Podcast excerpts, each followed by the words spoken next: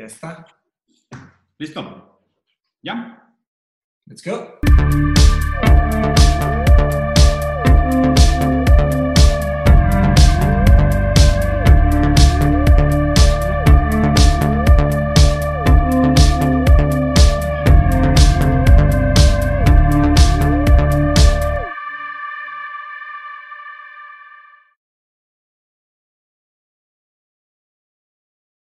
Hola a todos, bienvenidos a otro episodio de Rosarín Bros. Seguimos en el formato Zoom, digital, sana distancia, cuarentena, pandemia, capitalismo tardío. Eh, hoy tenemos un invitado que digo, la verdad es que no saben el, gusto que me da. Eh, yo antes, antes de que empezáramos a grabar ya le estaba comentando que soy, soy fanboy desde hace mucho tiempo. La verdad es que la Fonda Filosófica fue uno de mis canales primeros que me, que me interesaron en el tema. Digo, además que yo y Mateo siempre hemos tenido como esta pasión muy grande por la filosofía. Fue de los primeros contenidos que encontré en español, de una manera didáctica, con rigor académico, que realmente me ayudaron a estudiar filosofía. Eh, los videos de Darin McNabb, el canal se llama La Fonda Filosófica. Les cuento una pequeña historia. Digo, saben que Hegel es de mis pensadores favoritos y por más que lo he tratado por todos lados y llevo años con el mismo libro, pero con un gusto lo disfruto.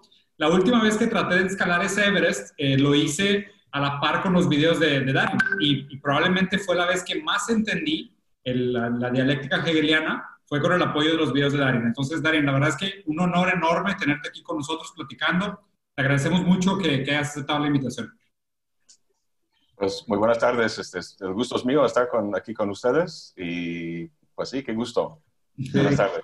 Mira, Darin, te, te explico un poquito de cómo funciona, o sea, cómo hacemos la dinámica. La verdad es que eh, es un conversatorio muy orgánico, muy natural dejamos que la plática fluya y dependiendo del interés que, que, vaya surgiendo, vamos, vamos ganchándonos de diferentes temas. No hay ningún objetivo, ninguna agenda, ningún gran, gran eh, tipo de contenido preplaneado ni nada, pero siempre empezamos dándole un espacio limitado para que cuente un poquito de su historia, un poquito de su contexto, sus intereses académicos y de ahí normalmente ya nos ganchamos para un tema.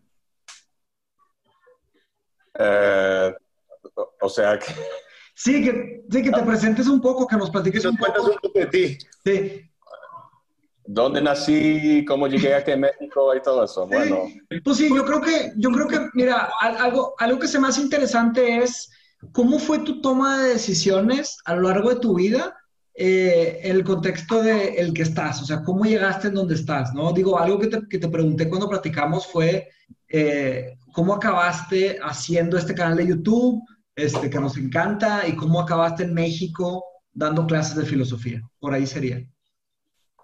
Pues, uh, eh, vaya, yo estudié la, la, la, licenciatura en Los Ángeles, en Loyola Marymount University, donde estudié la biología, quería ser médico. Mm. Y eh, Loyola Marymount es un, uh, una universidad jesuita, de los jesuitas. Mm -hmm. Y los jesuitas son de los pocos en Estados Unidos uh, cuyos programas de estudio, cuyas universidades tienen una... Um, ¿cómo le llaman? Pues eh, eh, como tronco común, ¿no? Sí, tronco común. Y, sí, entonces pues todos los alumnos tienen que cursar en algún momento un curso de, no sé, de, de filosofía, ¿no? De historia, de, de literatura y, y, demás cosas así. Entonces me tocó filosofía en el tercer año y pues me, me, me cambió totalmente la perspectiva, el, el, el chip, ¿no? Y...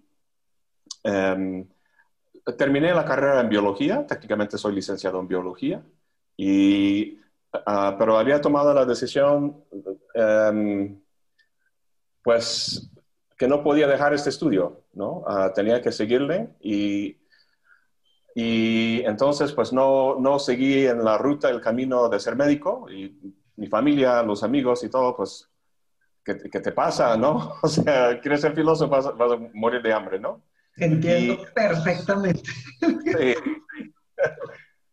Y pues uh, tomé un año sabático, por así decirlo, uh, después de los estudios y durante un año leí todo, todo, todo, todo lo que podía de forma autodidacta.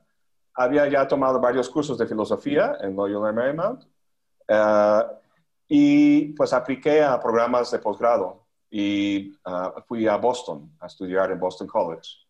Uh, que también es una universidad jesuita, pero lo que me llamaba la atención era el programa eh, de filosofía continental, En los Estados Unidos, la mayoría de los, de los ah, departamentos de filosofía son de corte analítico. Y esto, la verdad, no, no me interesaba. Yo, yo, quería la filosofía más, pues, le llaman continental, ¿no?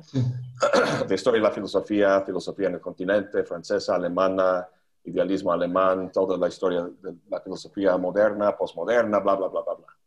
Eso me fascinaba. Y, y bueno, pues em, eh, entonces uh, estudié uh, ahí la maestría y luego el doctorado. Y en 95, 1995, había terminado los cursos de, de, uh, del doctorado. Lo único que faltaba era la tesis doctoral.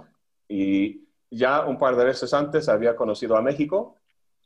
Um, por cierto, en un sistema que ya no existe.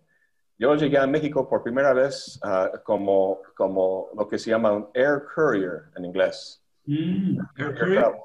Ya no existe. Entonces, lo que, lo que hacían en aquel entonces, o sea, antes de que existiera DHL, Federal Express y esas cosas, es que existían compañías que recogían los documentos de diversas compañías y, lo juntaban en, en, bultos por ciudad. Entonces, todos esos van a Buenos Aires, todos esos van a París. Y buscaba a gente que quería volar barato y solo tenían que documentar ese bulto como su equipaje. Entonces, yo vine a México por 20 dólares, yo creo que la, la primera vez. Uy, buenísimo. Y ya, ya, ya no existe eso, pero entonces, había hecho un buen amigo en Puebla y en 95 vine a Puebla a, vivir, a aprender el idioma, a escribir mi tesis doctoral y conocer mejor a México. Y eso, en ese año conocí a Jalapa y me gustó mucho Jalapa. Em, y bueno, pues ah, regresé al cabo de ese año y, y, básicamente en ese año había tomado la decisión de vivir en México. Um, eso fue mi, segunda decisión fuerte. La primera fue cambiar de medicina a filosofía y luego cambiar de país. Muy fuerte, muy fuerte.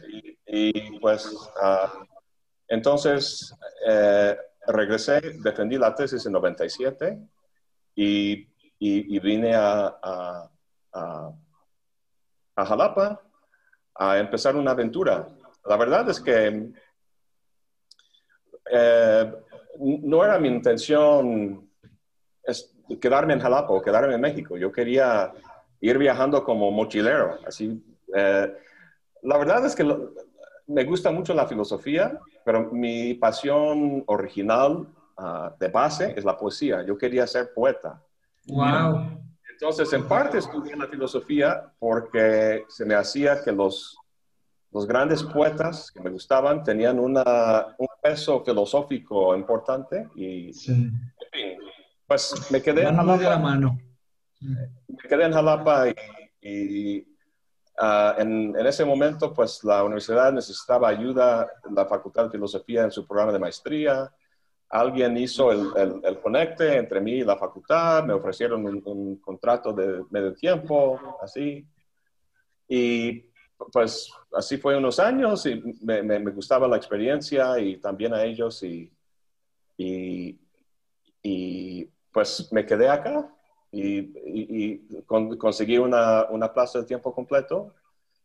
Y bueno, en 2011 ah, eh, yo doy las materias de filosofía política y de estética en la Facultad de Filosofía de la Universidad Veracruzana.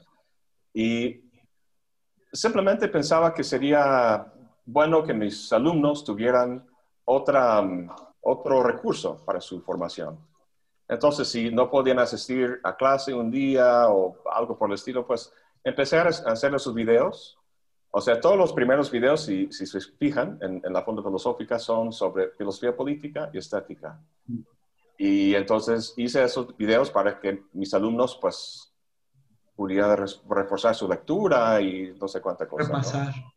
Sí. Y, y, entonces, pues, terminé, pues, los temas de esas dos materias, pero seguí porque ya, ya pues, me gustaba, el, el, proceso es creativo, me, me, gusta el proceso de, de elaborarlos, hacer las animaciones eh, y hacerlos muy didácticos, ¿no? Es, es, es algo que, en parte, pues, con mi experiencia como docente y, y, sobre la marcha y esforzándome, pues, uh, y ese esfuerzo que tengo que hacer para hacerlos didácticos, también me, me, ayuda a mí. Mucha gente piensa que, eh, pues, no sé, me escribe para, pues, agradecer los, los, los videos y, y, cosas por el estilo, pero yo me considero a mí como el mayor beneficiado de la Fonda Filosófica, porque me ha permitido a mí eh, realmente sentar este, las bases y, y, apenas me siento así como ocupando los, los zapatos de doctor. ¿no? Qué bien. Y entonces ha sido una experiencia muy, muy bonita, y, pero cuando em, empecé esto yo pensaba que iba a ser para mis alumnos y de ahí, aunque sabiendo que el Internet pues va por todo el mundo, pero simplemente no, yo en ningún momento era mi intención y pensaba que, que, llegaría a, a, tener el, el, alcance que tiene el canal hoy en día. Está buenísimo. Es un gusto, es un gusto que, las, que los materiales de buena calidad tengan un mérito en sí mismos, en el sentido de sin, depender de, de, mecanismos de crecimiento artificiales o lo que sea, invariablemente tuviste un, muy buen resultado. Te quiero preguntar, Dani, porque de hecho, o sea, qué coincidencia, ¿sabes que Yo también empecé como poeta. O sea, de hecho, yo todavía escribo poesía casi como hobby eh, y tengo toda la vida escribiendo. Tengo libros y libros y libretas y libretas de poemas. He pasado por diferentes momentos, fui sonetista en algún momento, luego poesía constructivista como todo buen brasileño. Y, fíjate que una definición que leí hace poco tiempo, y quería escuchar tu opinión, es que la filosofía se podría considerar como un género literario, o sea, como un, como un tipo de escritura. Eh, y en ese sentido, obviamente, ¿no? Y aquí creo que hay, que hay mucho, mucho de, dónde, de dónde hablar y de dónde articular esta, esta discusión. Machi, así el, así el planteamiento de la hipótesis de, que la filosofía podría considerarse como un género literario. O sea, en sí toda la filosofía podría entenderse como una forma de escribir, ¿no? Porque es la argumentación lógica, la estructuración de las ideas, el, ¿sabes? Argumento contra argumento y hipótesis, eh, formación del contexto histórico y demás. Y, y, creo que aquí da mucho para entender también la relación, porque no es, no, o sea, no es la primera vez que escucho que alguien que está interesado por la filosofía también tiene un gran, una gran afinidad por la poesía, donde me parece que el poeta hace muchos aforismos eh, se usa mucho de la metáfora, de la propia estructura y de la forma del conocimiento para crear estas articulaciones de argumentos. Entonces, creo que son, o sea, son dos, dos pasiones muy afines, ¿no? Sí, estoy de acuerdo. O sea, los, los dos, tanto la poesía como la filosofía, me, me saca de este mundo, me enseña otro mundo, uh, me enseñan posibilidades. Uh, yo no iría a, a, tan extremo como para decir que la filosofía es simplemente un género literario. Ah, eso sería por un extremo. Por el otro sería la, ciencia. La filosofía no es una ciencia y tampoco es, mera literatura. Ah, yo creo que es importante que el, filósofo, la filósofa con sus herramientas intelectuales pueda analizar la, la, realidad de una forma no meramente caprichosa y literaria, sino real, ¿no? Es decir, el, filósofo, no sé, uh, estoy, estoy leyendo mucho últimamente a, a la escuela de Frankfurt, a Adorno y cosas por el estilo, y ese tipo de análisis uh, social, ¿no? Con respecto a la dominación social, el sufrimiento, uh, posibilidades de liberación, libertad humana, no pueden ser tema de un mero juego estético, ¿no? Sí.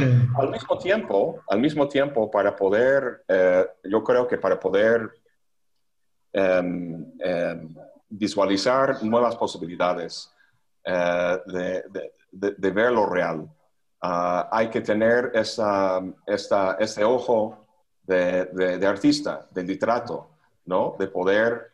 Em,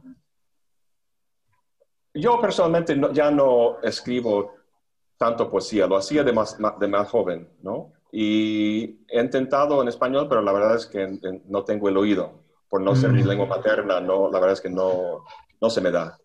Pero recuerdo muy claramente cómo me gustaba tomar, em, es decir, yo nunca escribía poesía así con un plan, yo voy a escribir un poema de amor, no.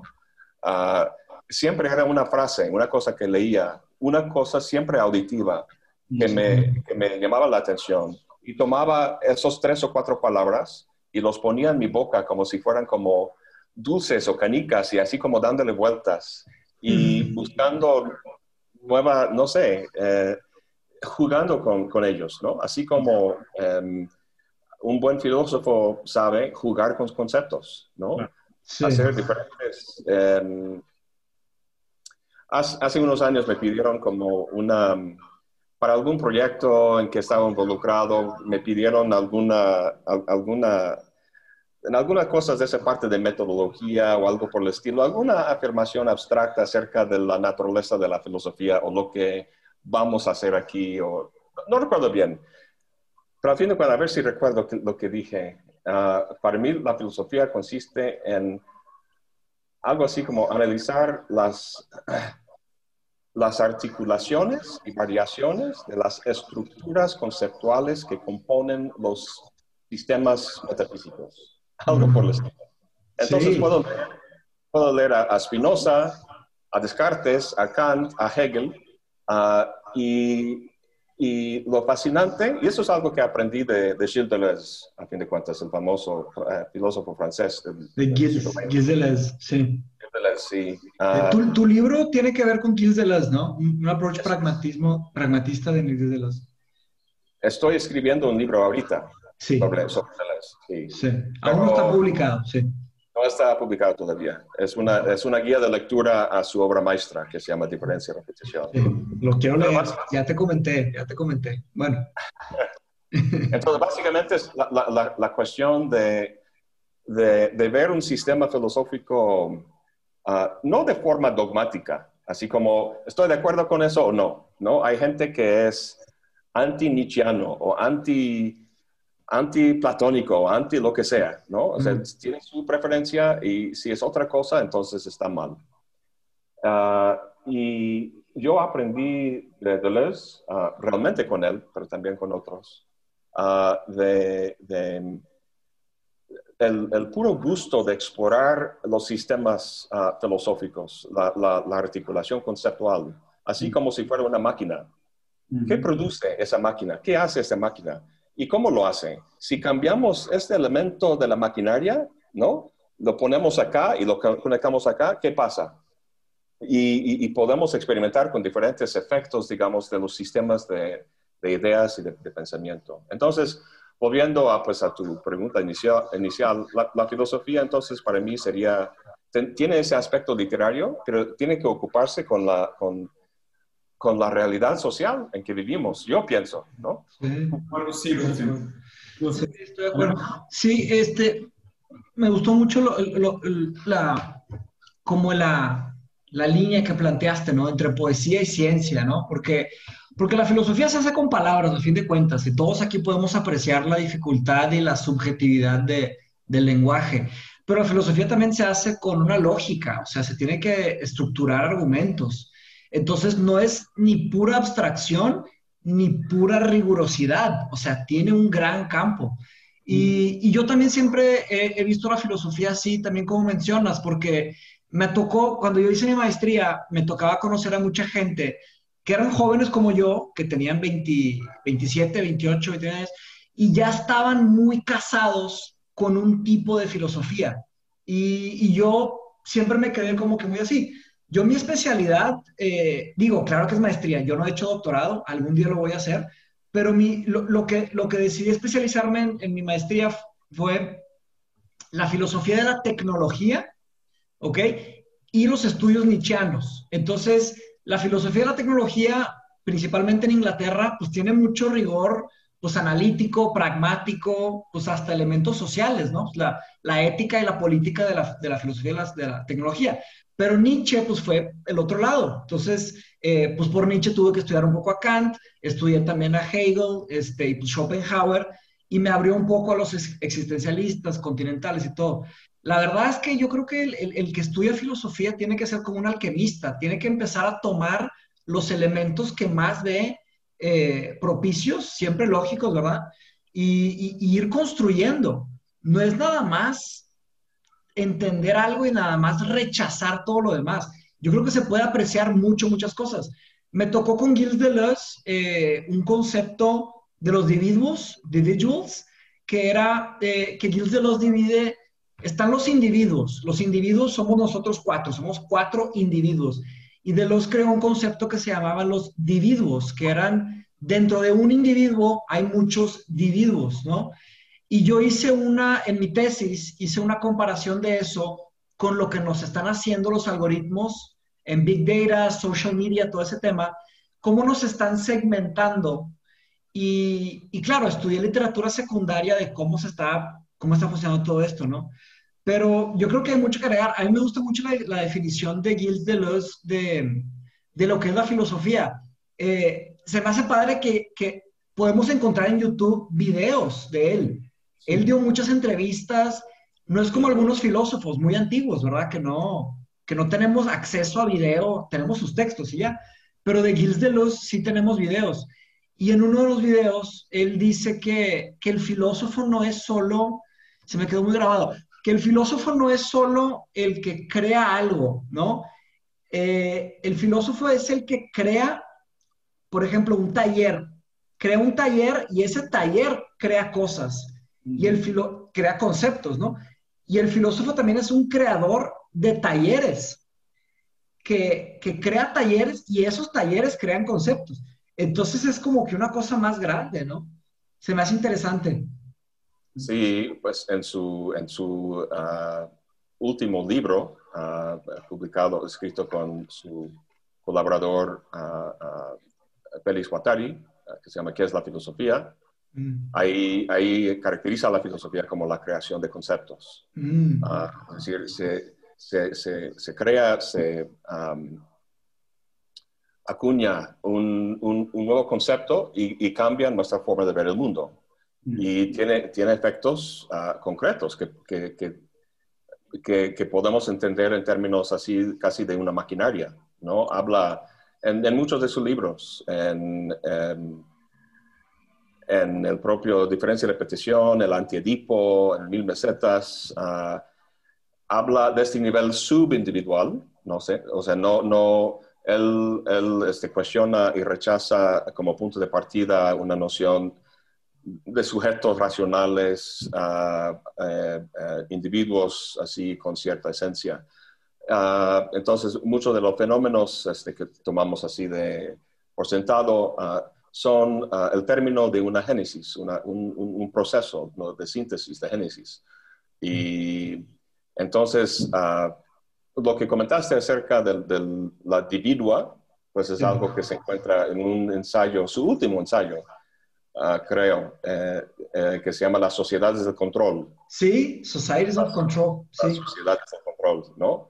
Entonces, los, los algoritmos de Facebook y Google y todas esas plataformas y dinámicas en Internet que están básicamente pues, controlando las, las, cosas hoy en día, no se dirigen al, al individuo, a un individuo, no, no se dirigen a ti, se dirigen a fluctuaciones en tu conducta, que es un reflejo que, de estados anímicos, emotivos. Entonces, el Internet y las, grandes compañías saben ese nombre tuyo que hace referencia a, supuestamente este individuo. Pero lo que están manipulando este, en esas sociedades de control son, eh, digamos, ah, continuos afectivos que pueden ser... Eso es, eso es. Este sí, está, está abierto en internet. Al que lo quiera leer, ahí está. De los sí. y, y, como vimos ahí, este, ah, empieza hablando de Foucault y las sociedades disciplinarias. Sí, de ahí se lo lleva.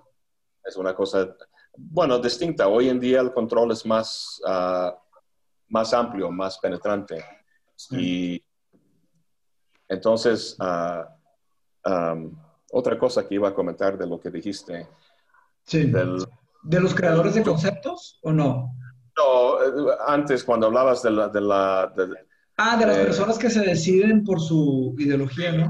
Bueno, eso es parte de la, naturaleza de la academia. Mm. O sea, es, un, es, una, es, es, es un entorno de, de, de gran especialización. Ah, sin duda, en las ciencias ah, naturales duras, ah, las cuales las ciencias sociales han eh, pues copiado o adoptado, ¿no? Para como mantenerse al, par con las ciencias duras y naturales, yo creo. Entonces, la, la especialización es por un lado algo bueno. Yo he sacado mucho provecho leyendo el libro de un súper gran especialista que ha dedicado toda su vida a Nietzsche o a, Schopenhauer o quien sea, ¿no? Em, y yo, yo no soy tanto, digamos, de, esa, de, ese, molde, no, sé cómo decirlo.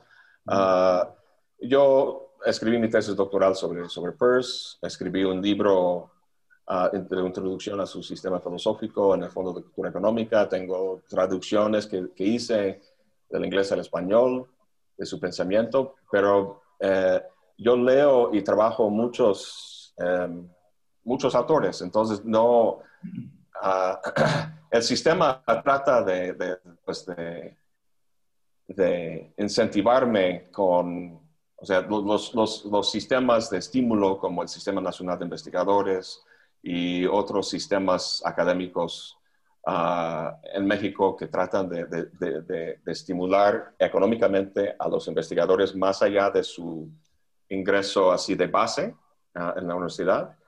Ah, todo viene, pues, obviamente canalizado en, en, en, la medida en que uno recibe cada vez más dinero en la medida en que vaya haciendo una carrera de especialista y publicando ah, algo sobre un proyecto de largo tiempo, sobre lo, cual está muy bien. Simplemente yo no quepo dentro de ese esquema.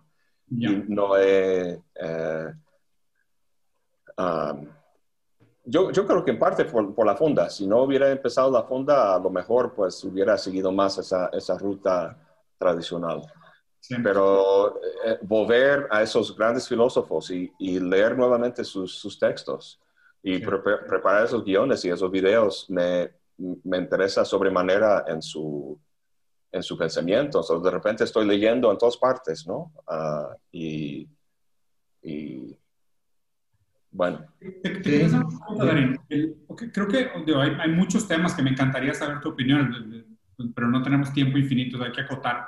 Yo creo que, digo, primero está el rol, o sea, creo que es una pregunta fundamental, es entender cómo eh, los motivos financieros acaban sesgando el, el interés intelectual y, obviamente el enfoque académico, que creo que es, un problema grave. O sea, cada vez, o sea, vemos cómo muchos grandes pensadores no caben en la academia moderna porque pues la academia premia eh, pues una, una sociedad de consumo, una sociedad de producción, una sociedad de, de utilitarismo, de practicidad, de eficiencia, ¿no? Y hay muchos pensadores que pues no agregan mucho a ese pensamiento. O, sea, seguramente sí agregan de la manera dialéctica como críticos a este pensamiento, pero no, no parece que entran en esta, en esta visión aceleracionista. Y, y es raro porque, o sea, sí me parece un problema. Y creo que, que una parte muy noble de visitar eh, autores antiguos, que muchas veces la gente dice, no, pues es un pensamiento que es de otra época, lo que tú quieras, ¿no? O sea, muchas de las críticas que se hace al pensamiento continental que, que, que, son válidos dentro de su contexto. Pero concuerdo contigo que muchas veces es más como la forma en la que hacen lógica, la forma en la que trabajan con conceptos y como lo dijo Mateus, la forma en la que existe esta alquimia de cadenas significantes que se complementan y, y te llevan a una génesis de conceptos que parecían antagónicos y demás, y, me parece un problema que, que, muchos de estos pensadores pues ya no estén en el foco, porque pues resulta que no es el momento correcto para hablar de pensadora B, C y D, porque no está en línea con los intereses del, del mercado. Y, y, lo digo sinceramente, porque pues uno tiene que ganarse la vida, pero pues es muy difícil hablar de Piccolo en, en un momento donde pues a lo mejor no es, no es momento de hablar de Piccolo, ¿me explico? Sí, sí. Uh, y él Sí, es, es, muy sutil el sistema, o sea, no, no es una cosa obligatoria, sino eh, pues uno, uno pues se alinea, digamos, con queriendo, tiene familia, tiene hijos, tiene que tener un ingreso y todo eso, y, y vaya, la, la, mayor parte de, en mi experiencia como eh, estando en, ¿cómo se llaman esas cosas de revistas? En el, el comité de una revista leyendo cosas que, o, simplemente yo revisando revistas. Em, es una gran maquinaria que, que, pues la gente han perdido el, el, sentido de su utilidad, su punto, ¿no? Y simplemente el punto es que siga la maquinaria. Y o sea, no, no, no, lo critico o lo rechazo por completo, pero por el otro lado es, es algo susceptible, necesariamente susceptible de, de, una, pues de una, una, reflexión filosófica profunda, ¿no? Y, justo, haciendo la pregunta de seguimiento a este tema, o sea, y, me encanta cómo lo postulas, de que pues obviamente el, creo que requiere un nivel muy grande de optimismo. Eh, tener esperanza para criticar la, la, actualidad, ¿no? O sea, pues yo, creo que desde Margaret Thatcher y esta noción ideológica de Tina, There is no alternative, o sea, cuando prácticamente murió la evolución del pensamiento y dijimos, welfare state es la solución para organizar las sociedades y este homus economicus es la mayor invención de la, de la, de la época contemporánea y la explosión de la calidad de vida. Y la verdad es que creo que requiere hasta un cierto punto yo veo cómo muere la ficción en, estos momentos por, de alguna manera, nuestra incapacidad de pensar en alternativas. O sea, es, increíble cómo se percibe de manera tan sutil como, o sea, no sé, te, doy un ejemplo puntual, ¿no? Está a punto de salir un videojuego nuevo, y yo, yo y Mateo somos muy, muy gamers, está a punto de salir un videojuego nuevo, y es un videojuego que habla sobre la posvida, o sea, el afterlife, ¿no? O sea, es World of Warcraft y la expansión se llama Shadowlands, que es el mundo de las almas, ¿no? Bueno, en el mundo de las almas, hoy salió un, un, video explicando cómo funciona, y básicamente el mundo de las almas es una sociedad de capitalismo tardío, donde hay una escasez de almas y pues tienen que racionalizar, y los pobres tienen pocas almas y los ricos son burgueses con muchas almas. Pero pues justo ahí es donde vemos la falta de esperanza. O sea, en la ficción es donde notamos que la realidad es, es, es total, ¿sabes? Es, es absoluta, no, no nos deja ni siquiera soñar fuera de su estructura. Entonces, en ese sentido, me parece que hay una esperanza muy, tal vez inocente, de decir, la fantasía es el único lugar donde me puedo dar el permiso de soñar fuera de lo que es, porque dentro de lo que es no puedo cuestionar nada, no, no se me permite cuestionar nada. Entonces, siento, que, siento que es un momento muy interesante y sobre todo, no sé si tal vez el, con también mucho de lo que se ha puesto en juego de los límites del arte, siendo que el arte también fue completamente tragado por los intereses financieros y o sea, el escándalo de Banksy, que ahora va a tener que revelar su nombre o va a dejar de ganar dinero. O sea, como que nos acercamos a un momento muy raro donde ya casi nada escapa la ideología. O sea, ya casi nada logra, ¿sabes?, romper el velo y, y proporcionar una fantasía de lo que pudiera ser, ¿no? De lo que pudiera ser otra versión de la realidad.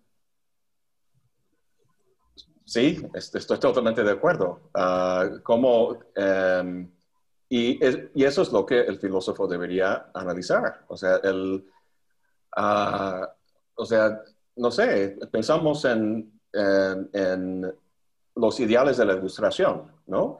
La autonomía y la libertad. Sí. Y em, ¿cómo es posible? O sea, el, el la el, hecho de que eh, eh, eh, si, vemos en nuestro alrededor, la gente no es autónoma y no actúa de forma autónoma ni de forma libre. Ah, vemos por todos lados la heteronomía, la, ¿cómo, cómo, se dice? Heteronomía. Heteronomía, ¿no? Ah, es decir, ser regido o llevado por, un, por fuerzas ah, externas, por alguna dominación social y a la, la esclavitud que esto implica. Entonces, cuando uno ve a, gente pues viviendo dentro del, del, del, mundo de los, de los, videojuegos o pasando como troles en Internet. Ah, eh, es decir, para mí un análisis, un análisis filosófico social de, de, cómo las condiciones económicas y, y, políticas y sociales en su conjunto producen un, un, un, bicho biológico, nosotros, que actúa de esa forma, es imprescindible, ¿no? Ah, estábamos hablando hace, hace eh, cuando nos conocimos, este, Mateus, ah, acerca de la, ah, del, pensamiento crítico. Sí. ¿no? critical, critical thinking. Sí, lo platicamos, de critical thinking, y me comentaste algo sobre the Frankfurt School, ¿no? La escuela de Frankfurt. Sí. Sí. este, el, o sea, eh, em, estaba yo pensando en eso el, el, el, otro día y pensando, estoy haciendo una serie de videos ahorita en la Funda, uh, pues sobre esta cuestión de, de el tribalismo, la, la, la, fragmentación de la sociedad, del discurso público, uh, y, y, de qué maneras podemos abordarlo. ¿no? Estoy ahorita tratándolo en el tenor de ideología, ¿no? De, ¿Qué significa la manipulación ideológica? Es decir, um, y, y, bueno, uh, tengo muchos amigos que pues están en esta cuestión del, del, del critical thinking, ¿no? De la lógica, de, de las falacias y, y, y, todo eso. Y a veces me da la sensación de que mm, uh, para muchos en, esta, en, en, en ese ámbito, uh, lo que hace falta es que simplemente la gente piense de forma más racional y más lógica. Mm. De, modo, de modo que ojalá las autoridades uh, financiaran eh, brigadas de, de, jóvenes filósofos recién licenciados para que vayan, para que lleguen a los poblados más remotos a enseñar a la gente a pensar de forma lógica, ¿no? Y yo digo, no, ahí está, no está el problema. O sea, yo estoy a favor de la lógica y la ciencia y la racionalidad y todo lo que quieras. Pero cuando yo veo los fenómenos del, del auge uh, hoy en día del fascismo en este mundo, cuando veo el sectarianismo religioso en la India, cuando veo las Filipinas, cuando veo Turquía y Rusia y Estados Unidos con Trump, y el hecho de que hay esta polarización total donde, donde los liberales, uh, por un lado, y los, los conservadores, uh, conservadores o lo que quiera llamarlo, por el otro, gritan y no pueden dialogar de, de ninguna manera. Sí. O sea, el problema aquí no es que esta persona, o sea, en, en, en, mi caso al menos, yo no entiendo la mentalidad este, de la persona que apoya a Trump, por ejemplo.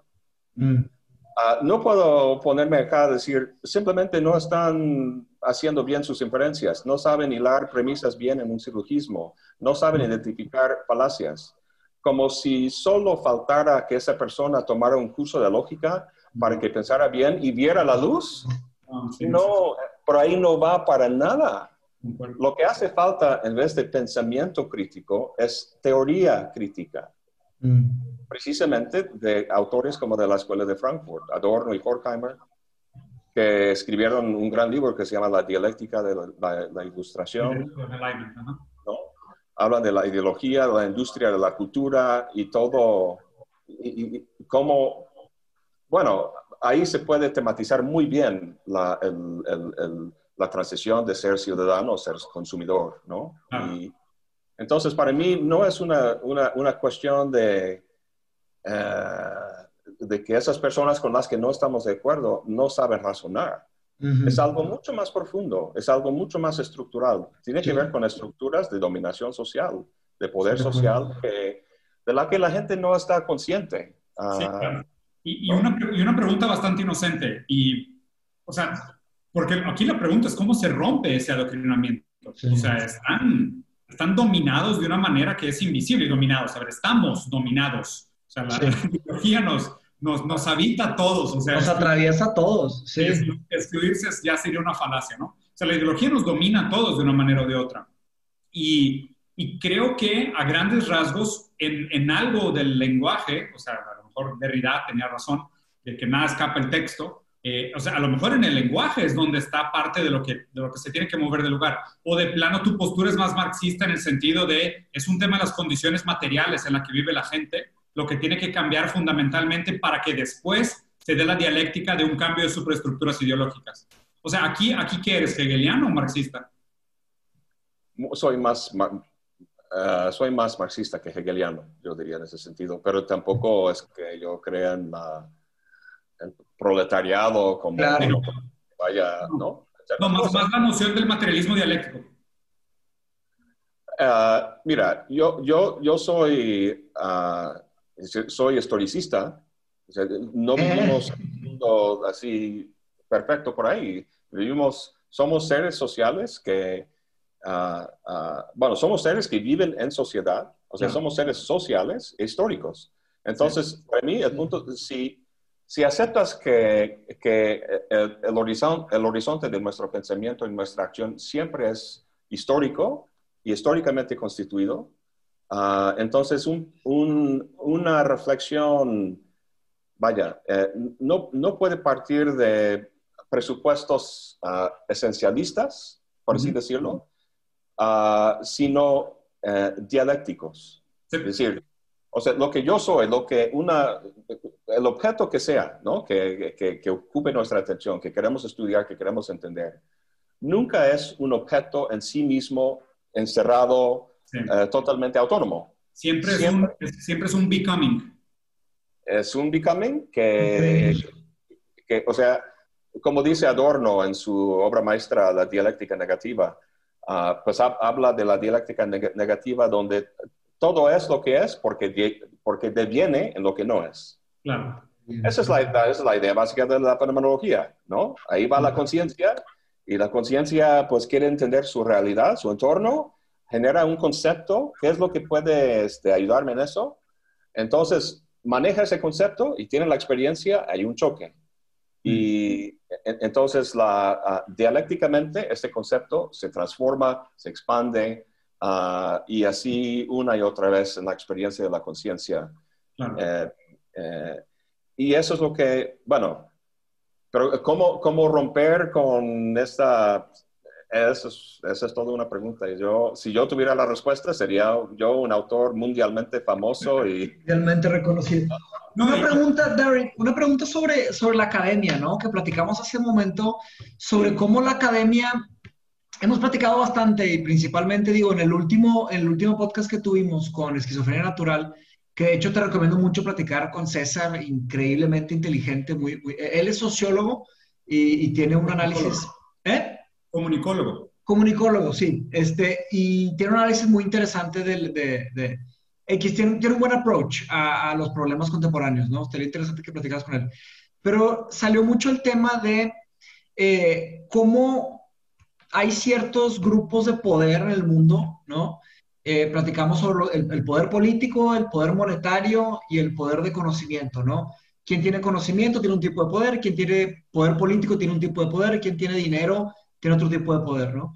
Y, y cómo se va transformando, por lo mismo que mencionamos hace unos minutos, eh, sobre el tema de eh, qué es negocio, o sea, que hacia dónde fluye el dinero, hacia dónde hay que tomar decisiones. Si uno quiere tener una familia, quiere tener unos hijos, tiene que tomar un tipo de decisiones. Eh, si no, pues otro tipo de decisiones, ¿verdad? Pero, eh, ¿qué es lo que sucede con el tema de la academia en especial? Porque, ¿Por qué me refiero a la academia? Porque la academia, a nivel carrera, de cierta manera son proveedores de mano de obra capacitada, ¿no? O sea, administradores, ingenieros, arquitectos, lo que quieras, pero van para la industria del, trabajo, ¿no? A, a, nivel de maestría, también, pero también están enfocados un poco a regresar a la academia, ¿no? A, a ser maestros, a, a, plantear más conocimiento. Y a nivel doctorado, sí se van más allá, se van más a, la, a un poco a lo que era el objetivo de las primeras universidades, ¿no? Como la Academia de Platón, que era, el objetivo era la investigación pura, el investigar más, ¿no? Hasta Chomsky menciona que, eh, que uno de los objetivos de la ilustración era que cada quien pudiera escoger el tipo de trabajo que hace y estar orgulloso del trabajo que hace, ¿no? Era uno de los objetivos de, la ilustración, cosa que no todos tienen hoy. En, las universidades, a un cierto nivel, sí existe algo de eso, ¿no? Eh, que tú puedes elegir qué escribir, qué investigar, qué trabajar, etcétera, ¿no? Entonces, pero a nivel institucional, a nivel así, si tomamos la academia como academia, no dividirla entre carrera, maestría, universidad. Eh, híjole, es que yo estoy muy sesgado, no sé ni cómo poner la pregunta. ¿Qué, qué, qué opinas sobre este tema? O sea, ¿cómo ves la forma en la que se ha desarrollado el concepto de la universidad? ¿no? Porque la universidad es un concepto muy antiguo. ¿Cómo ves hoy en día cómo están y en qué, qué tan lejos o qué tan cerca estamos sobre, con, el, con el tema de qué eran los ideales de la investigación académica eh, racional. Uh -huh. uh, pues yo, yo creo que... Uh, es, es, toda una pregunta. Tiene muchas, muchas ramas. Eh, sí, sí, es un gran No, y también, disculpa si te puse medio donde spot. Digo, tú trabajas en la Universidad de Veracruzana, tienes ciertas libertades, pero estás, estás ahí. Mira, yo, yo tengo una plaza de tiempo completo. Claro. Entonces, yo, es, es, es lo que se llama tenure en, en, tenure. inglés. ¿no? Sí. Entonces, yo sí puedo escribir lo que quiera, lo que, hacer lo que, lo que quiera, uh, pero para alguien uh, eh, que quiere llegar a ese punto, entonces eh, tiene que alinearse con, con el sistema. Y el mm. sistema está cada vez más eh, es decir, si, si, pensamos en las universidades públicas y las privadas, em, las, las, en las públicas todavía hace tiempo se podía encontrar ese tipo de libertad, pero con, con la rapiña uh, del modelo neoliberal de los últimos 30 años especialmente, los, las localidades no tienen recursos, no tienen recursos. Las universidades tienen que subir sus, sus, usa lo que cuesta para, para asistir, ¿no? Sí, claro. Uh, y eso hace que los alumnos escojan uh, carreras y estudios que sean bien remunerados, bien. ¿no? El, el, sistema se auto, se auto propaga de esta manera. Sí, Entonces... ¿estás, um, ¿Estás familiarizado con el trabajo de Bruno Latour? He leído un poco, últimamente no, la verdad es que no tendría muy presente... Ya yo no, no, no, me, no, quiero desviar demasiado tiempo ni secuestrar tu punto, pero él hablaba, o sea, y creo que hay otros autores que han hablado también sobre el tema de los bullshit jobs. Y en general, Bruno Latour habla mucho de esta noción de que el, o sea, el pensamiento neoliberal eh, manchó tanto las universidades que la gran mayoría de las, de las carreras se volvieron paladines de, de la ideología. O sea, son, son, o sea, prácticamente son constructores del fetiche de consumo. O sea, economía, mercadotecnia, comunicación, redes sociales, publicidad, todo eso son, son, paladines de la ideología. O sea, básicamente es tú te endeudas con la universidad y prácticamente estás condenado a proteger esa ideología o morirte de hambre. Sí, sí. estás endeudado y, y, no hay de otra. Entonces tienes que propagar el sistema. Me gusta sí. mucho esa noción de bullshit jobs. A mí también me encanta. Se me hacen increíble cosas como director asociado de garantía de pues, buen servicio al usuario digital. Es como, ¿qué? ¿Qué haces? si tu título tiene más de tres palabras, es bullshit. Sí. Yo, yo siempre he pensado si... Yo, yo soy un, un, trekkie. Me encanta Star Trek y señores y todo eso, ¿no? Entonces, saben que en, en el Enterprise, en la nave espacial, tienen una... No recuerdo cómo le llaman, pues una cosa para pedir comida, ¿no? Entonces sí. le dices a la compu, quiero una hamburguesa con papas y no sé qué, y ahí materializa, ¿no? Claro.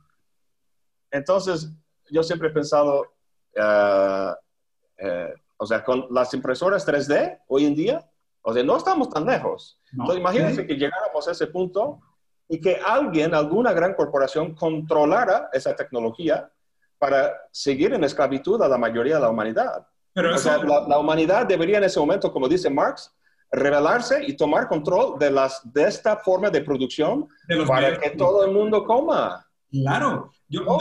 Yo estoy completamente de acuerdo. O sea, yo, yo te lo juro. Y en ese sentido, o sea, creo que la utopia Treki es, es de las más marxistas que hay, en el sentido de, o sea, ellos sí llegaron a pues, dedicarse a explorar el universo y, ¿sabes? A, a, tener grandes aventuras y a filosofar, pero los medios, los medios de producción son todos comunitarios. O sea, y creo que, o sea, sí hay nociones de dinero, pero a grandes rasgos es una sociedad anarcocapital, anarcocomunista. Corrígeme si estoy equivocado.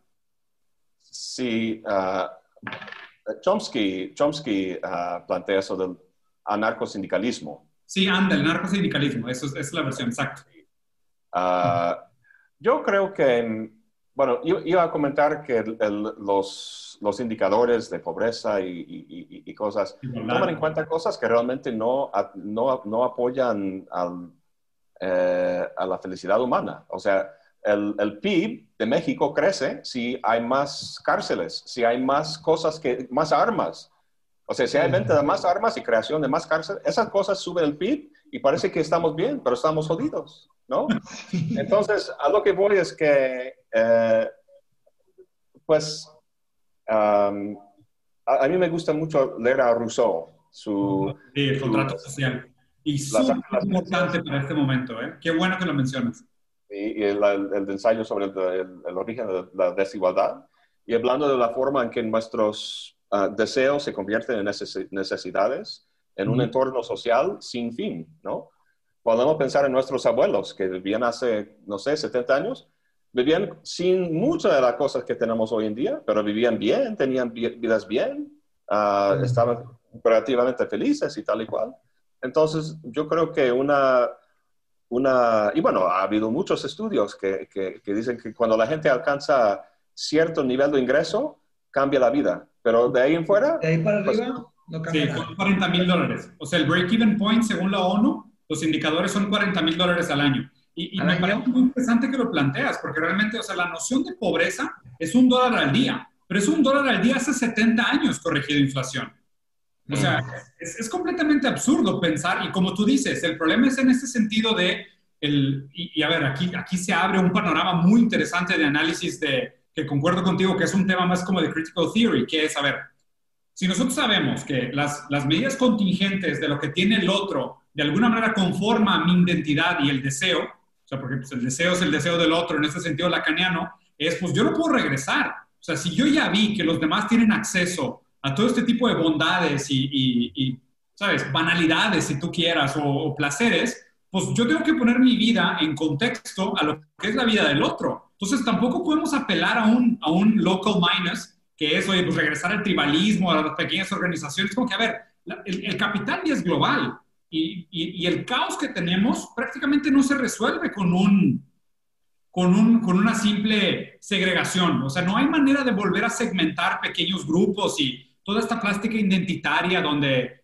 ¿sabes? En, persecución de la identidad que se perdió por la gran alienación en la que vivimos, la gente está buscando su identidad en cosas muy, muy superfluas, muy, muy efímeras, muy en el aire. Entonces, a mí, a mí me da un poco de frustración porque justo como lo mencionas, es, a ver, si, todo el mundo quisiera vivir con la calidad de vida que tiene el americano promedio, necesitaríamos cinco veces los recursos de la Tierra.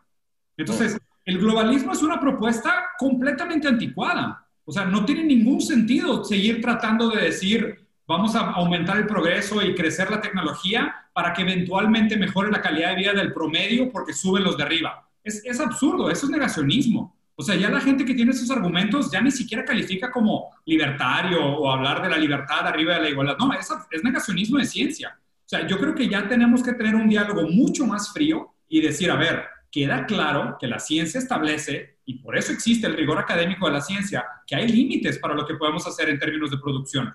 Y el puro hecho de que estemos viviendo en un momento donde la naturaleza vale más muerta que viva, habla de una enorme alienación de la naturaleza. O sea, yo por eso ahorita estoy enamorado del pensamiento de, de, Bruno, de Latour, por, porque es como una retomada a la ontología orientada al objeto, muy fría, y, una crítica que, que, él llama terrestrialismo, que es esta noción de el, el, individualismo que exageramos en esta falsa identidad de la individualidad, nos llevó a desconectarnos no solo de la naturaleza, sino de la realidad, de la ciencia, de todos los valores básicos de la razón. Sí. Sí, de uno mismo también. O sea, el, el, tema de individualismo es que, o sea, la alienación marxista está en cuatro etapas, ¿no? ¿Te acuerdas de ese tema? O sea, que, le, Abajo que es, tú y los otros.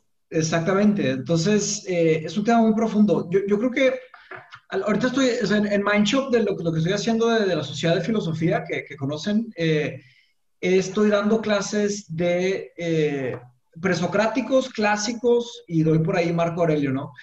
La ética de los clásicos, o sea, Sócrates, Platón, Aristóteles, es la ética hacia la eudaimonia, ¿no? La eudaimonia que es, es una palabra griega, que no hay una traducción específica, es decir, no hay un término que, que, que produzca la definición de todo el rango de lo que significaba para ellos, para los griegos, pero una traducción moderada sería como una buena vida, como un buen vivir, como un bienestar, ¿no? Como una plenitud, ¿no? No es exactamente la palabra felicidad que mucha gente usa hoy en día, ¿no? No es exactamente eso. El eudaimonia es algo más, más completo. Y el tema es que el eudaimonia no es buen negocio, no es un buen negocio para nadie. El hecho que las personas tengan una vida tranquila, una vida en paz, una vida moderada, no, no es negocio para nadie. El hecho de que no sea negocio, eso se, se hace vergonzoso, se avergüenza a ese tema, para que de cierta manera empuje a la gente a, estas ideologías, a los bullshit jobs, al consumismo, a estas cosas, ¿no? Pero también al mismo tiempo ahí se crea una paradoja, ¿no? Porque si todos decidiéramos irnos a eudaimonia, tal vez cada quien aislado pudiera llegar a una eudaimonia, pero como especie no necesariamente se va a lograr. O sea, para llegar a, un florecimiento más completo, más integral como humanos, eh, a un eudaimonia a nivel especie, se necesita irnos en contra de estos sistemas, porque, pues y güey, ahí está lo complicado, ¿no? Ahí, ¿qué es lo que uno hace con el tiempo que tiene, ¿no? Eh, hacer lo que pueda para llegar a la mejor vida posible o hacer lo que pueda para llegar a la mejor vida posible para todos los demás, ¿sabes? Ahí ha sido un impasse, por lo menos un impasse que yo he tenido con mucho tiempo. Por algo decidí yo también, digo, comparto esto que comentas, Darin, que estudiaste biología y luego te cambiaste a la filosofía. Yo estudié ingeniería y me metí mucho a un bullshit job muy largo y acabé metiéndome a la filosofía y todo esto, ¿no? Y ahora como construí mi trabajo, de cierta manera, también me inspiré en mi hermano, que Diego también siempre fue una persona que acabó diseñando su vida, ¿no? Y bueno, acabé, acabé haciendo esto. Pero no sé si todos tengan esa opción, ¿sabes? O, no sé, ¿qué, qué, opinas sobre eso, Darren? Yo soy privilegiado, bueno, entre comillas, uh, uh, no, no, tengo familia, no estoy casado, no tengo hijos. Mm. Entonces yo tengo mucha libertad de hacer, o sea, yo, yo puedo vivir con muy poco y, ¿no? entonces, uh, es, en, en, cierta medida es por eso que pude tomar esas decisiones de cambiar de medicina a, ¿no? a, filosofía, de Estados Unidos a México y, ir viajando y, y, todo eso. Yo... Um, yo quiero, en, videos que he hecho últimamente, pues uh, especialmente sobre la ideología, hago referencia a, Marx. Y muchos que ven mis videos les caga Marx, les caga cualquier idea que tiene que ver con, con, todo este mundo, ¿no? El capitalismo ganó y ya se acabó. Entonces, yo quiero hacer un par de videos en defensa uh, de, uh, a Marx. O sea, mm explicando, em, pero actualizándolo. O sea, que, que no, no, si no se trata hoy en día de esperar a, que todos los obreros, obreros del mundo se unan, entonces, ¿de qué se trata? Y de alguna, de alguna forma yo creo que eh, al margen de cualquier movimiento político, ah, de, de, cosas a nivel social que se puede hacer, tiene que empezar con el individuo. Y mm. lo, que tiene, lo que tiene que ver, y estoy empezando a armar, digamos, pues a nivel de esquema para luego plasmar un guion y hacer este, una serie al respecto sería diagnosticar bien la situación en que nos encontramos, de qué manera sufre la gente ah, y cuáles son, cuáles son los... Em, el, otro, el otro día vi un video de un canal que me gusta mucho que se llama Vox. y si alguien hizo un análisis de todas las fuentes energéticas que los humanos utilizan, desde gas natural, petróleo, uh, los, los, los, este, eso, uh, y, todas las demás cosas, ¿no? Uh, por acá. Y luego enseña eh, un flowchart, así como mostrando con todos los flujos, esto se convierte en eso, se utiliza para esto y todo eso. Yo quisiera hacer un flowchart de este tipo acerca de del, del, del, sufrimiento del ser humano en este mundo. ¿De qué manera sufren? ¿Y cómo contribuyo yo a ello? Eso, es lo que, eso es lo que cada quien tiene que saber.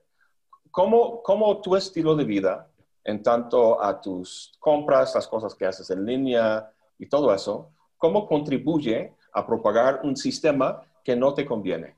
Claro. Entonces, yo, yo, yo quiero tener eso muy claro para, para que yo tenga una, o sea, para mí mismo y también para que pueda compartir con otros, si les sea útil, eh, cómo podemos cambiar nuestro mundo a un mundo mejor, ¿no? Em, es bien difícil. Entonces, cuando, fíjense que cuando pienso en eso, lo que acabo de decir, y luego lo que me pide la academia, de, de, hacer cosas tan técnicas y que algún genio por ahí, ¿no? Cuando leo a Peirce, Charles Sanders Peirce, que conozco muy bien, lógico del siglo XIX, padre del pragmatismo, de la Pragmatismo americano, ¿no? Sí. Leo sus escritos, es un pinche genio, ¿no? 95% o más de los académicos, yo diría, en el mundo, son de un calibre mucho menor, pero tienen la calidad suficiente como para, para, para no sé, jugar, jugar con los términos y hacer algún aporte pequeñito, ¿no? Pero de aquí a 20 años, sus publicaciones no van a leerse. Sí. 50 años van a ser totalmente olvidados. Y vamos a estar leyendo los grandes, ¿no? Y entonces yo simplemente no puedo justificar mi, y, especialmente el hecho de que yo tengo un, un, sueldo, un ingreso del pueblo mexicano. Sí. Ah, en, parte yo, yo, eh, yo me siento así como ganando mi pan por la fonda filosófica. Si no hiciera eso, me sentiría muy mal conmigo mismo, ¿no? Y estaría yo buscando psicológicamente las, las formas de justificar ese sueldo que recibo con, con respecto a lo que publico y todo eso. ¿Qué valor tiene eso? bueno, eh, hablo de mí, tendría muy, muy poco valor, ¿no? Yo creo que todo académico debería hacer, hacer la misma pregunta. Y, creo, que, creo, que, hay algo muy interesante en lo que mencionas de esta herramienta como de, conectarnos y hacer pues, algún tipo de conciencia de nuestro impacto en el mundo, o nuestro impacto como, como parte de esta cadena viral que propaga la, la, ideología que se perpetúa a través de nuestros actos. O sea, porque lo, lo, bonito de la ideología es que no importa lo que pienses, es lo que haces. Y a fin de cuentas, la, la ideología se propaga en el acto que haces, ¿no? Entonces, en ese sentido, digo, seguramente conoces a Sisek, ¿no? A Slavoj.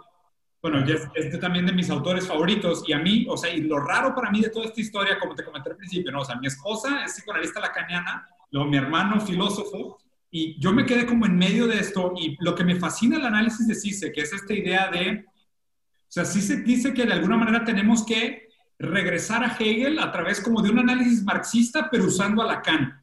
Y, y mi interpretación de todo esto es decir, bueno, si ahorita en el capitalismo el super yo y el ello te piden lo mismo, pues vamos a tener una esquizofrenia masiva, ¿no? Porque, o sea, lo peor que le puede pasar a la psique es que el super yo y el ello te piden lo mismo. Y en el capitalismo, el super yo y el ello te piden lo mismo. Es consume más, siempre más, no hay límite, tú puedes ser quien tú quieras, te reeditas todos los días, consume todo lo que tú quieras. O sea, el super yo y el ello te dicen lo mismo. Obviamente eso es muy malo. Y creo que es uno de los, de los análisis que mencionabas de decir, ¿dónde están los, los maleficios que se, que se perciben en las superestructuras ideológicas pero solo para llegar al análisis real de cuáles son las condiciones materiales que los generan.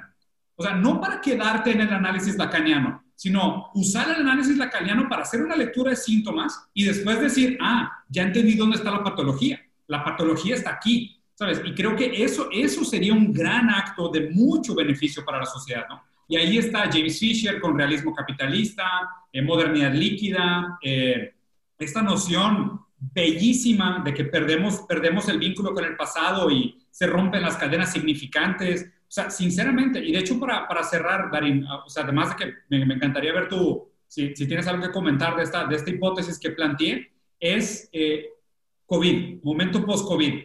¿Crees que realmente sea algo transformacional para este momento neoliberalista, capitalismo tardío? ¿O crees que vaya a continuar en su forma decrépita durante más años? Uh... no, no sé qué decir. La verdad es que yo, yo, yo he pensado que si hubiera, si hubiera un momento para que, para que realmente hubiera cambio social, es este. ¿no? Porque yo recuerdo el año pasado en, en mi viaje en, Sudamérica, ah, estaba yo listo para irme a, a, Santiago de Chile, estaba por comprar los boletos y, y justo en ese momento...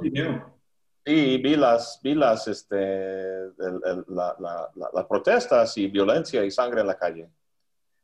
Uh, pues el problema es que pasó no, nada más ahí, ¿no? En ese momento estaba pasando ahí. El resto del mundo pues estaba pues más o menos bien, ¿no? Uh, el, el, problema es la falta de solidaridad, porque siempre esas cosas pasan por aquí o para allá, pero ahora está pasando uh, en, en, todo el mundo al mismo tiempo. La primavera árabe en Latinoamérica. Sí. No, de todo el mundo, me refiero al coronavirus, sí. Ah, ya, fue ahorita. Ya. Sí, es decir, entonces si hay algo que, que esté afectando la conciencia de todo el mundo, es esto. Entonces, si hubiera posibilidad de que podría haber un cambio, pues ah, sería, sería ahora. Y yo simplemente creo que por la, incluso si hablamos de, 68, ¿no? O sea, podemos ir a 1848, las revoluciones a lo largo de, Europa. Podemos hablar de, las... después de la Primera Guerra Mundial, o sea, tras la Revolución Rusa en 1917, el, fin de la, Primera Guerra mundial, mundial en 1918, había mucha inestabilidad en el mundo y había muchas luchas para, socialistas para cambiar las cosas que no fructificaron, no, no, no, no tienen frutos. No eran frutos. Y luego, pues, este, hasta 68 todavía, estamos en un mundo eh, todavía, en este momento, en 68, no tan globalizado como hoy en día. Hoy en día todo está tan, eh, no sé, em, la estructura global es, es, como un tentáculo que hace que, que sea mucho más difícil que anteriormente. Y incluso anteriormente no, no, no, no, no, se pudo. La verdad es que soy, soy pesimista. Ah, yo, yo creo que el, el, mundo post-COVID... Em, bueno, tengo ganas de ver cómo va a ser la respuesta a la vacuna, porque parece que hay mucha gente que no... Ni se la quiere Sí, entonces hay, mucha, hay mucho cuestionamiento de las autoridades. El problema es que ese cuestionamiento es fascista. Sí, ese es el problema. Y tiene toda la estética del fascismo también, ¿eh? ¿Que lo de la vacuna? ¿De poner la vacuna en la fuerza o qué? No, no, no, más bien como la respuesta y la duda a la autoridad. Pero no es una duda a la autoridad subversiva, es, es otro tipo de duda a la autoridad. Eso es. Y, ¿A qué se refieren? Es decir, la, la, ah, lo que hace falta es un cuestionamiento del sistema tal y como existe. El mm, problema es que este cuestionamiento, bueno, en parte viene de izquierda, los que están protestando la, violencia de la policía, pero también está, está, viene de, la derecha. Pero el chiste es que ese cuestionamiento es, es fascista y, y, y, para mí perpetúa el, el, ah, el, problema y impide que, que lleguemos a una... Em, bueno, les dije que soy Trekkie, me gusta mucho la idea de la federación de planetas, así como esa ah. sociedad racional, ¿no? Donde gente como el señor Spock están así como tomando las decisiones. sí. sí. filósofos. Sí. Ah, entonces, um, vaya, la verdad es que no soy muy optimista con respecto a, un, a un futuro de emancipación, ¿no? Pues yo creo que va a haber, va a haber más... Um, es decir, ya existe el discurso de, de pandemia, de, nuevos virus y todo eso, y manejo de la sociedad, y ah, no sé, yo, yo, creo que va a haber, um, hay suficiente miedo, ¿no? Con respecto a la integridad biológica, que la gente está dispuesta, no, está dispuesta a tomar las medidas necesarias para, están más preocupados por su salud que, que de otra cosa. No, y ese, y ese nivel de miedo que tenemos ahorita, y no lo había pensado hasta que lo dijiste ahorita, pero, o sea, ese miedo biológico es el mismo tipo de fantasía invisible que es el, la perfecta detonante del fascismo. O sea, es esta necesidad antagónica, ¿no? Y aquí, o sea, ¿dónde está puesto el antagonismo? Creo que hay un análisis muy interesante contemporáneo que se pudiera hacer en, el, en, el, en la estética del fascismo neoliberal, o sea, que, que, que, es obviamente es una medio exageración, pero es, es, es, interesante la estética del fascismo neoliberal con la estética del fascismo alemán. Ah, sí, eso es todo un tema, la, cuestión estética. Ah, yo, yo, yo, diría que, bueno, hablaste del fascismo neoliberal o fascismo de derecho, lo que sea, pero para mí el, el, no hay fascismo a nivel estatal si no hay pequeños fascismos en cada uno de nosotros. Sí, sí, concuerdo. Es decir, yo yo soy ateo, yo no creo en Dios, pero me considero cristiano en el sentido de que lo que yo leo en el Nuevo Testamento acerca de la práctica de Jesús con, con el otro, con el marginalizado, con la prostituta, con el leproso, con Eh, es decir, eso es algo que yo no hago. La ética, ¿no? La parte de la ética. La cuestión ética. Ah, entonces, para mí hace falta, y eso es lo que también quiero incluir en mi diagnóstico y reflexión sobre, sobre eh, qué hacer de aquí en adelante, es eh, ser muy ah, honesto y crítico conmigo mismo, ¿no? ¿Cómo, ¿Cómo creo en el entorno en que yo vivo? pequeños fascismos. ¿Cómo digo yo y ellos? ¿Cómo hago esa separación de forma muy sutil? Hay, hay, muchas formas en que lo, en, que lo hacemos. Y ¿Qué, ¿qué, definición, ¿Qué definición estás usando para fascismo, Darryl? Digo, para, para entender un poco mejor. Sí, pues fascismo sería, eh, digamos, una eh, si, lo estamos tratando de forma política, en la política, pues se trata de un autoritarismo nacionalista, a veces étnica, que, que, obedece a un gran líder, ¿no? A una persona que es como el, el, salvador, la persona que hay que, hay que seguir, que suele ser un, un demagogo muy fuerte. Autoritario. básicamente el, fascismo es así como el nacionalsocialismo en, en Alemania, ¿no? Los rubios alemanes mm. y el otro es el judío, es el esto. El que no vale. Ok. Y es decir, los alemanes tienen una distinción muy en su cultura, en su, en su, filosofía, que me parece muy sugerente. Distinguen entre Gesellschaft y Gemeinschaft. Gesellschaft es la sociedad. Mm. Gemeinschaft es la comunidad. Mm, el pueblo. En la comunidad está el, el Volk, o sea, el pueblo, la gente, la gente de la tierra, ¿no? De la sangre, de la, de la, de la tierra. Gesellschaft es una abstracción. Es como París o Londres o Nueva York, donde es una, es una colección de átomos, de individuos que no están eh, conectados entre sí de una forma eh, que, que, simplemente abstracta, legal o lo, que sea. Entonces, para los alemanes, o sea, e, eso era, e, eso, era la, la, la, idea, ¿no?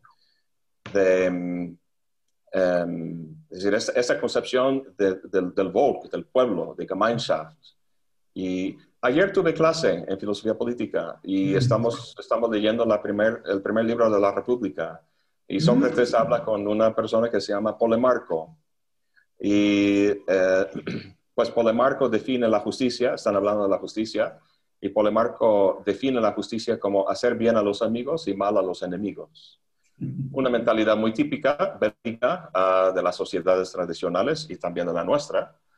Ah, entonces, Sócrates, em, em, Sócrates critica, ah, pues, la posibilidad de, que una persona, pues, bueno, cuestiona varias cosas, cómo, cómo hacer bien, ah, cómo identificar a los, a los, verdaderos amigos, porque puedes este, que, que, te equivoques cuando, cuando haces bien a un amigo y resulta ser un enemigo.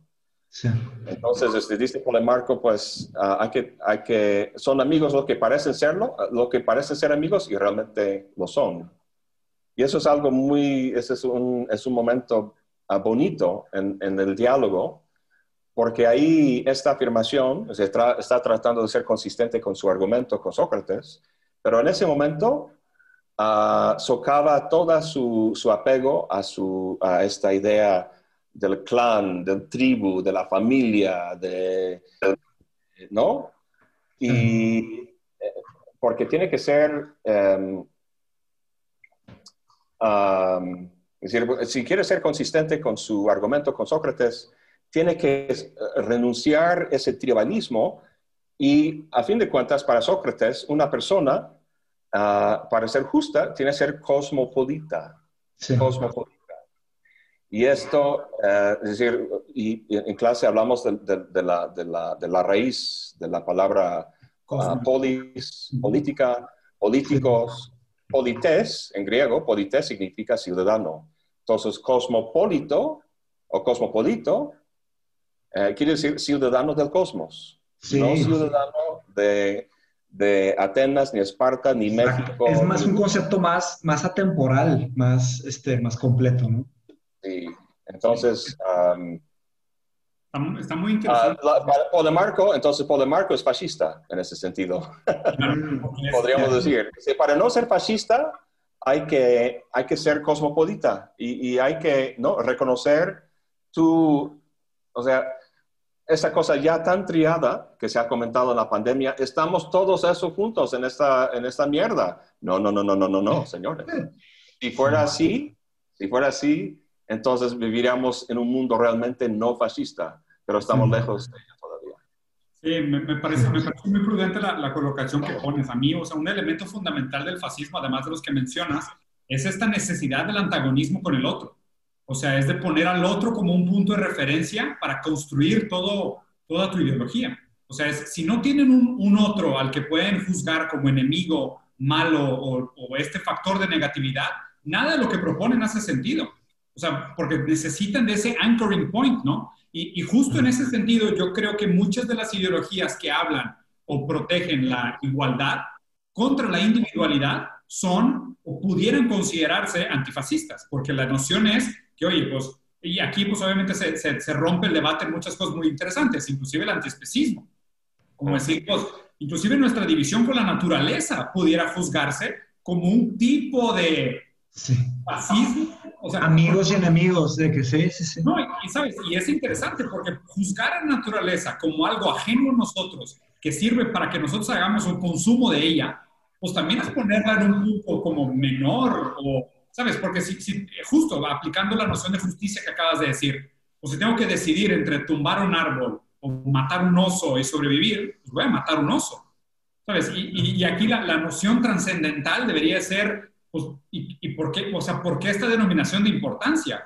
O sea, ¿en qué momento tú juzgaste que tu necesidad era mayor que la de un, que uno elemento natural? Entonces, e, es, es interesante y de hecho creo que aquí otra vez... Ah, Diego, Creo que se cortó un poquito. Bueno, bueno.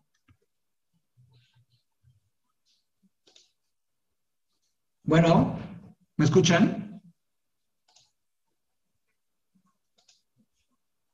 Bueno, bueno. Son artificiales. Ya, acá se cortó un poquito. ¿Para ustedes se cortó o no? ¿Siguieron hablando normal? Nosotros Y de hecho, si quieres, vamos haciendo un cierre, Machi, porque ya vi que empezaron a entrar tus alumnos, ¿va? Sí, ya. De hecho, tenemos clase de Platón. Tenemos clase, sirve que, digo, ya fue una introducción. Aquí estamos hablando de Platón del libro 1. Tenemos clase de Platón del libro 7. Eh, sí, vamos a hablar sobre, pues claro, la, metáfora de, la, la, línea dividida, la metáfora del sol, la alegoría de la caverna, todo el libro, el famoso libro 7 de Platón. Eh, Sí, sí. E, e, el, tema es que ahí es muy complicado porque pues hay ciertos instintos que no podemos negar. O sea, sí, sí. Hay cosas que, por ejemplo, el, ejemplo del oso y del árbol, ¿no? Te, te van a matar, pues el humano tiene el instinto de, de, salir y sobrevivir, ¿no?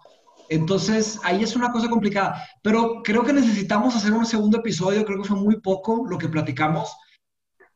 Por lo menos unas dos horas más, la verdad.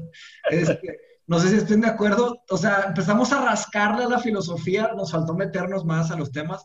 Pero bueno, hacemos un cierre. Eh, adelante, sus, comentarios finales.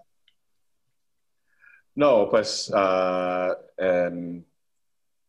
pues sí, esta, iba a comentar, pues que deberían tener aquí un, un invitado que, que, no, que, está por el otro extremo, del otro lado, que no está de acuerdo con ustedes, esa idea, y que sea muy individualista, consumista, capitalista. Y... hemos, tenido, yo creo que ya demasiados, al revés. O con alguien que tenga, que tenga no, yo tengo, yo tengo unos ahí de eso, pero no son académicos, ¿verdad? Digo, son compadres, o sea, habría que invitar. Estoy de acuerdo, necesitamos así este, refinar ahí los, los, los lados, ¿no? Es que uno, uno, uno tiene que pues, tener cuidado con su propio, su propio dogmatismo y su propia ceguera con respecto a, pues a cosas que no ve porque su, su, forma de ver las cosas no, no lo permite, ¿no? Entonces yo, eh, ese, es, ese, es, algo que la Fonda Filosófica me, me, ha permitido. Me ha ampliado mucho mi, no sé, o sea, sí, tuve mi, formación en filosofía y leía muchos, pero volver a realmente ahondarme en, en su pensamiento y todo eso, me pongo en muchos zapatos diferentes. Ah, Nietzsche, te, gusta Nietzsche? Pues tiene en alguna parte que decir, donde dice que la filosofía es como un juego de malabares, ¿no? Entonces, cada, cada naranja es como un punto de vista, un ismo. Y entonces, si agarras uno y no lo sueltas, te conviertes en dogmático. Entonces. Sí, no, de, hecho, yo, estoy haciendo lo, inverso. Yo primero estudié todo Nietzsche y, y, y, el mismo Nietzsche dice: olvídame y estudia lo demás. Y luego platicamos, ¿sabes? O sea, él mismo dice: entonces, eso es lo que he hecho. He olvidado, he dejado de leer a Nietzsche para estudiar a todos los demás, ¿no? Pero sí, Nietzsche critica mucho eso, y, Nietzsche habla mucho de la fuerza, o sea, él, él sí tiene mucho ese del Ubersmensch, ¿no? De, y pues es una de las máximas expresiones del individualismo. Entonces yo me concentraba en estudiar mucho de otras cosas, ¿no? Pero, pero sí, estoy de acuerdo, tenemos que invitar gente más también de, de todos lados, de todos la, la, verdad es que sí hace, hace mucho bien investigar la, la, la otra postura, ¿no? La postura antagónica. Nada mejor que el que hacer la hipótesis, luego negarla y luego negar la negación para ver si ahí estaba todavía algo de valor. Es, algo, es, un, proceso, es un, proceso, bien bonito. A, mí, la verdad, el, discurso me encanta. Yo soy fan del proceso dialéctico de aprendizaje. Creo que es algo que me ha modificado mucho. Darín, definitivamente estaría buenísimo hacer un segundo si nos, si nos disculpas toda la informalidad y toda la improvisación. es algo que hacemos con, con mucho cariño y te agradecemos mucho la presencia. Espero aceptes una segunda invitación. Pues fue un gran gusto aquí, pues este, una plática muy amena y pues sí, hay que armarlo quizá de aquí a un mes a ver qué, hacemos. Perfecto. Muy bien. Muchas gracias. Muchas gracias. Eh, para los que están de Mindshop, vamos a cerrar la clase y vamos a abrir otra para empezar otra vez. ¿Ok? Bueno, muchas gracias a todos. Cuídense. バイい